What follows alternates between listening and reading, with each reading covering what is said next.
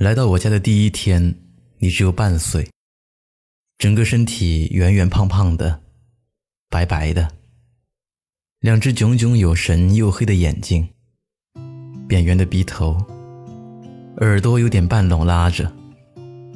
你的鼻头是黑色的，我可爱的小狗狗。你好，我是程东，这里是路人酒馆。本期故事来自听友。小风兰，也许是因为你长得虎头虎脑的，母亲给你取了一个有点土，但却如你性格般的名字——小虎。最开始，我以为你是一只普通的京巴，随着你慢慢长大，原来你是一只带有猎犬血统的狗。也许是从骨子里遗传的猎犬优秀特质，使你在奔跑、听力。和嗅觉方面都很出色。记得一次，母亲从龙里赶场买菜回来，刚走到小区大院的楼梯口，位置离我们家大概还有三四百米，并且隔着一栋楼。你当时在和我一起玩游戏，突然就停下来了，并快速地跑到家门口，乖乖地坐着。我当时很纳闷儿，说：“小虎，你干嘛呢？”你扭过头看我一眼，又转回去，特别认真地盯着门。也就过了两分钟，母亲开门进来，还没有放下东西，你就抱着她的腿，兴奋地跳跃着。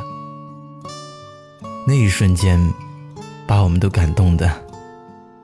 那时，你还不到两岁。我还在公司上班的时候。母亲几乎每天都会带着你接送我上下班，主要是路程不远，坐车也就十五分钟就到了。那时，同事们都很羡慕我，不仅有关心疼爱我的母亲，还多了个小保镖。他们时常说：“兰，快看，你家的小保镖又来接你了。”有人说，狗的个性。比较像男人，有安全感，不矫情，而且忠诚护主。的确是这样的，因为我当时做错什么事情被母亲责备的时候，你永远都是挡在我身前，护着我。即使父母再生气，看到你咧着嘴讨好的样子，他们的气就消了些。在我开心的时候。你会和我一起咧开嘴笑。我难过的时候，你会默默走到我身边，守着我，不吵也不闹。时间长了，在我们心里，你不只是家里的宠物护卫，更像是我们家庭的成员。原本不太喜欢狗的父亲，也逐渐接纳了。有时出去吃酒席，也会记得。给你带吃的。二零零七年初，父母回老家，所以照顾你的任务就落在了我身上。才过几天你就病了，我不知道原因，还好母亲提前回来，我们就带着你去了宠物医院。医生检查后说查不出病因。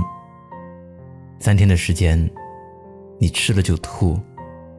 一下子瘦成了皮包骨。看着你渐渐僵硬的四肢，我们心里都特别难受。我责备自己没有好好照顾你，老妈也责备自己应该早点回来。其实我知道你一定很难受，但你仍想坚强的打起精神，像安慰我一样舔着我的手臂。我和母亲的眼泪。像断了线的珠子，不停的滚落。病后第四天凌晨，你离开了我们。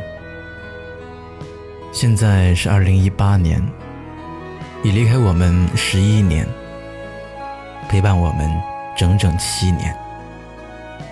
我时不时还是会想起你，想起你曾经带给我们的欢乐。有时听到有人叫小虎的时候。我都会习惯的看一下。我相信，如果有缘，一定会遇到另一个你。明天冰雪封山的时候，我也光着双脚站在你翻山越岭的尽头，正当年少，两千个秘密。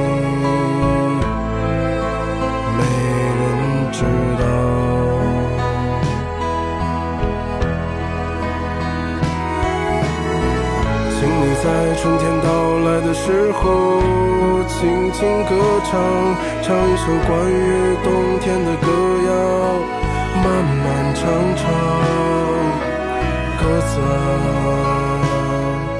我在你温暖的路上。